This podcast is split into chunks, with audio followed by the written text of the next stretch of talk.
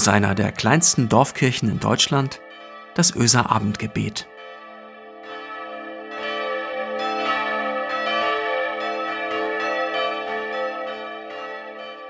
Einen schönen guten Abend, herzlich willkommen zum Öser Abendgebet. Heute ist Dienstag, der 27. April. Ich bin Marco Müller, Pastor der Kirchengemeinde Öse. Immer wieder aufstehen, immer wieder die Knie durchdrücken, die Krone zurechtrücken und aufrecht stehen. Immer wieder die Erfahrungen der fernen und der nahen Vergangenheit nehmen und verarbeiten und daraus lernen und weitergehen und das Vertrauen halten und behalten und wow, wenn man derzeit irgendwo so etwas lernen könnte, dann dann wäre das doch echt nicht schlecht, oder? Das wäre doch was, wenn ich einen größeren Bruder fände, der mir sagt, er kenne sich da aus er habe schon alles Mögliche erlebt. Also jemand, der nicht nur den Satz raushaut, ja, das kenne ich auch, sondern der auch wirklich dabei ist und dabei bleibt und all dieses Umzingeltsein wieder und wieder erlebt hat und nach wie vor erlebt. Ich war vor ein paar Jahren in Jerusalem und hatte das Glück, diese Stadt mit eigenen Augen zu sehen. Ich hatte davon ja schon mal erzählt hier im Podcast. Nicht nur die alten Mauern und die heiligen Städten.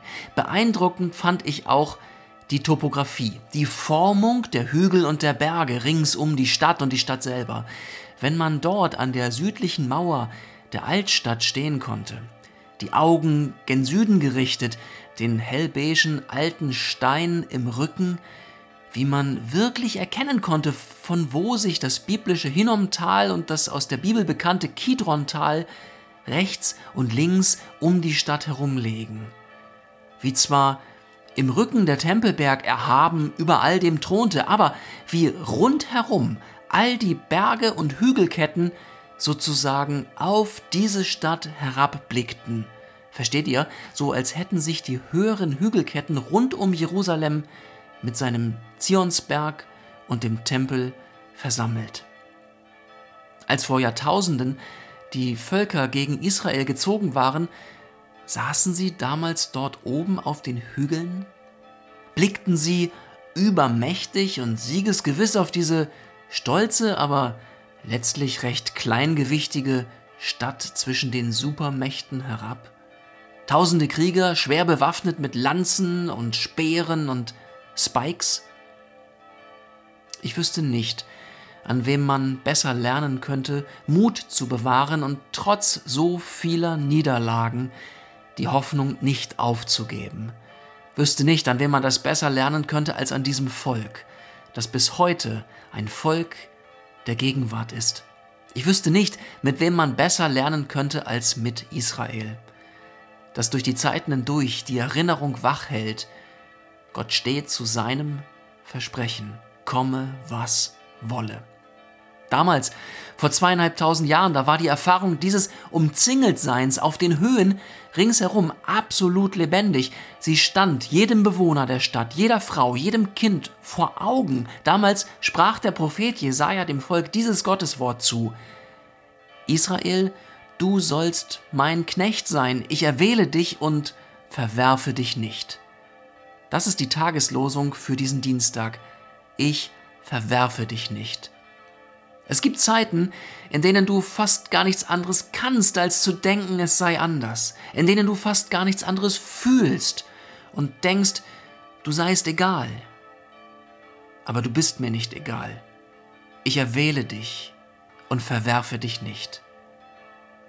Ein paar hundert Jahre später hatte der Jude Paulus sein Damaskus-Erlebnis hinter sich, hatte sich als Jude zum Glauben an Jesus Christus, den Juden, bekannt, anders als andere Juden seiner Generation. Paulus hatte erleben müssen, wie ihm selbst von jüdischer Seite nun auf einmal feindlich begegnet wurde. Na klar, alle waren damals auf der Suche, das Geschehene irgendwie zu sortieren und dieser neuen Religion, diesem Christentum zu begegnen.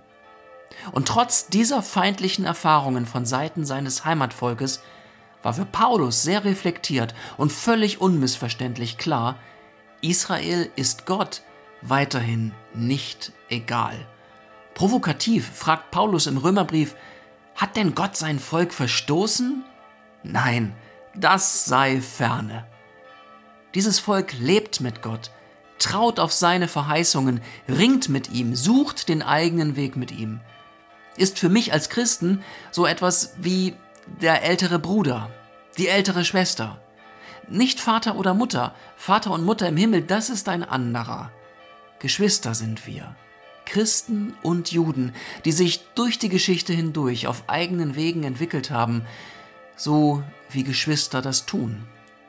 Aber ich wüsste nicht, wer mich besser lehren sollte, auszuhalten, wenn die Höhenzüge ringsum voller Krieger stehen, die immer neue Taktiken ausprobieren, die immer neue Geschütze auffahren, immer wieder mutieren und sich gegen die Verteidigung wegducken, um dann umso stärker aufzutrumpfen und noch einen obendrauf zu setzen und noch einen Schlag zu landen und noch einen. Von Israel lernen heißt Vertrauen lernen, festhalten lernen. Das ist der Grund, weshalb ich gelernt habe, nicht so gern vom Alten Testament zu sprechen, denn das klingt ja so, als sei es ein veraltetes Vermächtnis. Nein, es ist das erste Testament, voll von Geschichten, in denen Menschen ihre Lebenserfahrungen im Licht Gottes begreifen, voll von Worten des Zuspruchs, ein Buch, das Vertrauen lehrt, weil nirgends sonst so offen und so ehrlich gefragt wird und nirgends sonst so vertrauensvoll Glauben gewagt wird. Israel, du sollst mein Knecht sein, spricht Gott. Ich erwähle dich und verwerfe dich nicht. Diese Tageslosung, die will ich nicht vorschnell einfach so auf mich beziehen. Aber ich will mich heute, bedrängt und geängstigt, wie ich nun einmal bin in dieser Zeit, an Israels Seite stellen und will lernen und glauben, dass Gottes Segen auch mir gilt. Ich hebe meine Augen auf zu den Bergen.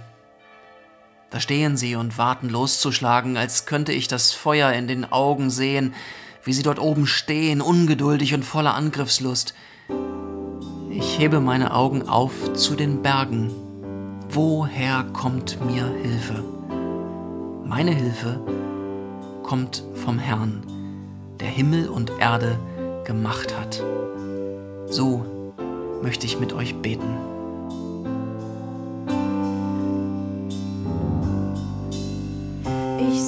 tempo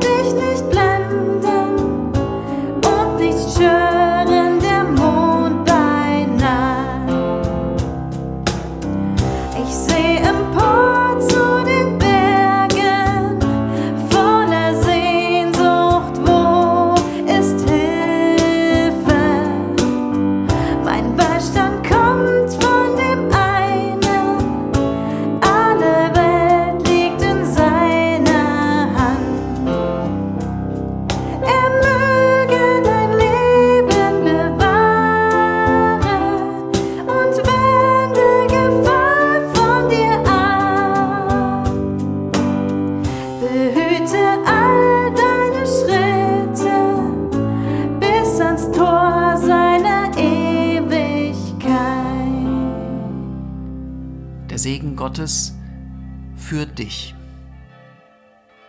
Es segne euch Gott, der Allmächtige und Barmherzige, der jeden Morgen seine Sonne aufgehen lässt über dieser Welt, der uns frei macht von Sorge und Angst, weil er für uns sorgt und unseren Raum weit macht, der uns belebt mit Licht und Wärme und seiner Liebe. Amen.